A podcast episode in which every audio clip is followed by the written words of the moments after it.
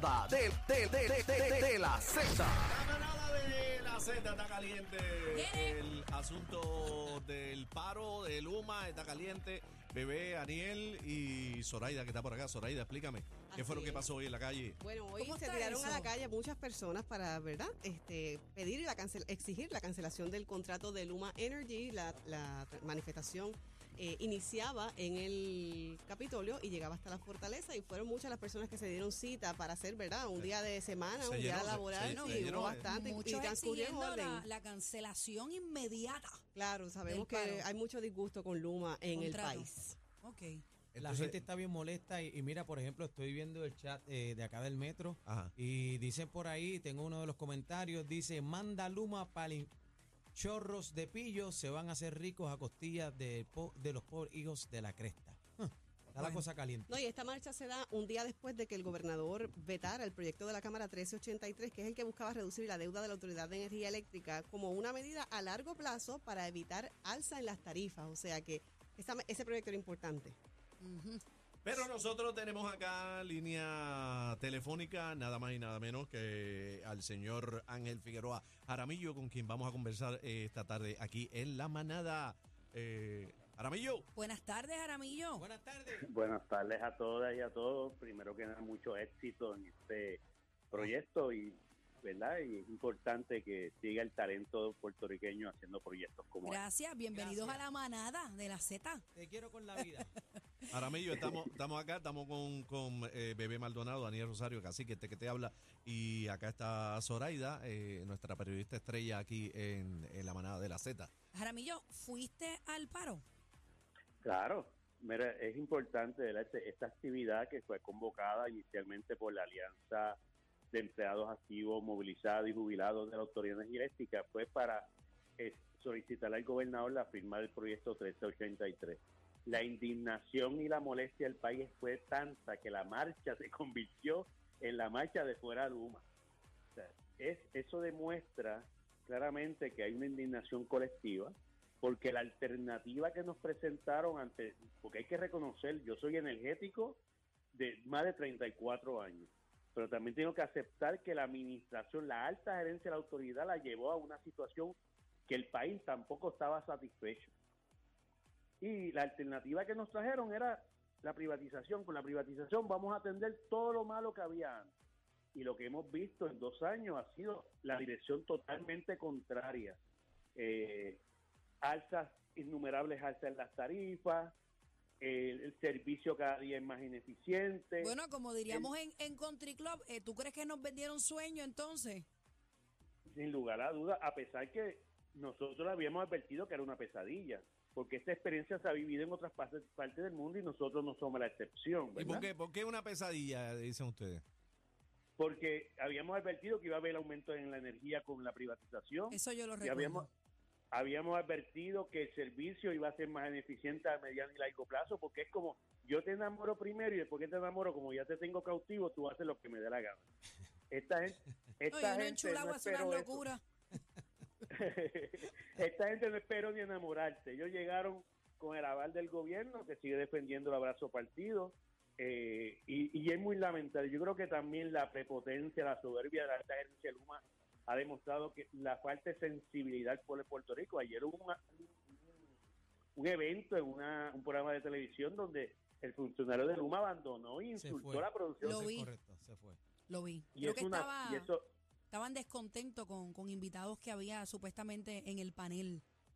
Y eso, y eso es una falta de respeto a más a una empresa que reconocemos que es una empresa privada, pero también la empresa privada de Luma tiene que reconocer que ellos funcionan con fondos públicos y el país necesita transparencia, Claro. necesita contestación y sobre todo eso. Y lo que estamos viendo es todo lo contrario. Y el servicio, el servicio es lo más que yo necesito, ¿sabes, Jaramillo?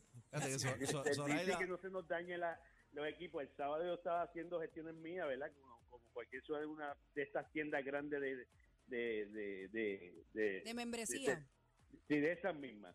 Y ve una señora de Jaramillo y la veo lado de una nevera. Me dice, no me puedo mover de esta nevera. Yo, ¿por qué? Porque es la única nevera que conseguí de 800 dólares gracias a Luma que me dañó la mía. Yo So- reemplacé un freezer también So- hace seis meses. Zoraida tiene No una pregunta eso, para Jaramillo. También la, la la compra que se le daña a las personas y todavía no hay una forma para que la- el ciudadano, ¿verdad?, pueda reclamar eso. Y además de eso hay que destacar, ¿verdad?, que no todas las alzas que han ocurrido han sido relacionadas al aumento del precio del combustible. Ese es el problema. No, y, y no, esta primeras- queja no es de ahora. No, y- estamos claros. Y lo, de la, y lo de que se te dañan las cosas, nunca ha pagado energía eléctrica. Antes de Luma nunca pagaba nada tampoco. Jaramillo, yo tengo una, una pregunta bien importante. ¿Ah? Eh, Se ha preguntado al respecto y no hay un sistema para, para un reclamo. Yo tengo una pregunta muy importante, Jaramillo. A mí me llegó la factura de 812 dólares. Yo llevo siete años en esa propiedad y nunca me he pasado de 270. ¿Usted me pudiera eh, predecir a qué se debiera esto? Yo quisiera poder contestar muchas de esas preguntas, ¿verdad? Y yo te iba a preguntar si abriste un frigorífico. Bájale el No. blower, bájale el blower. Yo no sé si los vecinos, mira, no sé si los vecinos me están enchufando los radios para fryer, escucharnos. es Ah, pues mira, el el fryer. fryer, el Tienes que chequear eso, tienes que verificar eso, que el vecino no te tenga una extensión 220 para allá diciendo, y es con el aire prendido y tú sudando Cheque. acá. Chequeala en Instagram, se vas metiendo el blower todo el día. Yo comencé un movimiento de, de poner facturas que me envían a través de las redes sociales públicas en mis redes. Sí. Y es a todo el mundo. A todo el mundo. Y, y todo otra, el mundo ha tenido un aumento. y otra pregunta que te tengo, Jaramillo, Aniel Rosario por acá. En la factura, Aniel. eh, eh, saludo, eh, un mes puede venir estimada y otro mes este, lectura. Porque me estoy, me estoy perdiendo. He notado que dos meses me viene estimada, otra por lectura. Eh, perdona la ignorancia, pero se puede facturar así. No, no se debe. No eso demuestra que hay eso demuestra que hay una ineficiencia en el sistema de lectura. Eh, la autoridad pasaba por problemas en, en casos particulares, pero no era eh, dos meses lectura, dos meses remota. O sea, el problema le va a tener siempre y lo resolvía. En este caso, yo he visto ya ciudadanos hoy, precisamente viendo varios programas de, de televisión, de personas que le está llegando un ajuste a la factura de mil y pico de dólares. ¡Wow! Es una locura. Mira, va- va- De casi- Y gra- entonces, gra- entonces Ajá. cuando tú llamas a, a Luma, ¿qué te dice? ¿Qué dice? No, lo podemos ayudar, muy amable. Digo que reconocen muy amable en el trato, te llamas, vayas con, con tu teléfono, retrate el contador y así lo podemos ayudar y no, así no. porque no tenemos porque no usted, tenemos usted lo está personal diciendo muy bonito, usted lo está diciendo muy bonito. personal Luego de suficiente. Esperar experiencia no es. 34 minutos Mi en experiencia no espera, entonces que ellos te Pero vamos a hacer una cosa, vamos a pasar ahora con Carmelo Río, que lo tenemos por acá también en línea tele. Gracias, Jaramillo. Carmelo Gracias, Río, pues no, no todo el mundo está, ah, eh, ¿verdad?, a favor de que se vaya Luma. Carmelo. Saludo, Carmelo. Carmelo, te quiero con la vida, Carmelo Río. Saludos a Anuel, a Bebé y a Cacique. Los felicito que están abriendo un espacio en la radio puertorriqueña. Gracias. Qué bueno. Gracias, bienvenido a la manada, hermano. Cuéntame, ¿qué hay? ¿Qué vamos a hacer aquí? Pues mira, este, primero que te- ayer se colgó el proyecto que había de 200 millones de dólares para mitigar el aumento que Bebé, Anuel y Cacique y yo, que no tengo placas solares, como muchos de los puertorriqueños, eh, estamos viviendo. Esto no solucionaba el problema, pero afectaba directamente a un millón de residencias. Porque anteriormente, eh, como ustedes sabrán, se ha sacado del Fondo del Seguro de Estado, pues, para que tengan una idea, mil millones de dólares que sacó Alejandro para pagar nómina, porque aquel momento había quiebra, no había cómo pagar la nómina y Alejandro lo sacó y se aprobó el proyecto.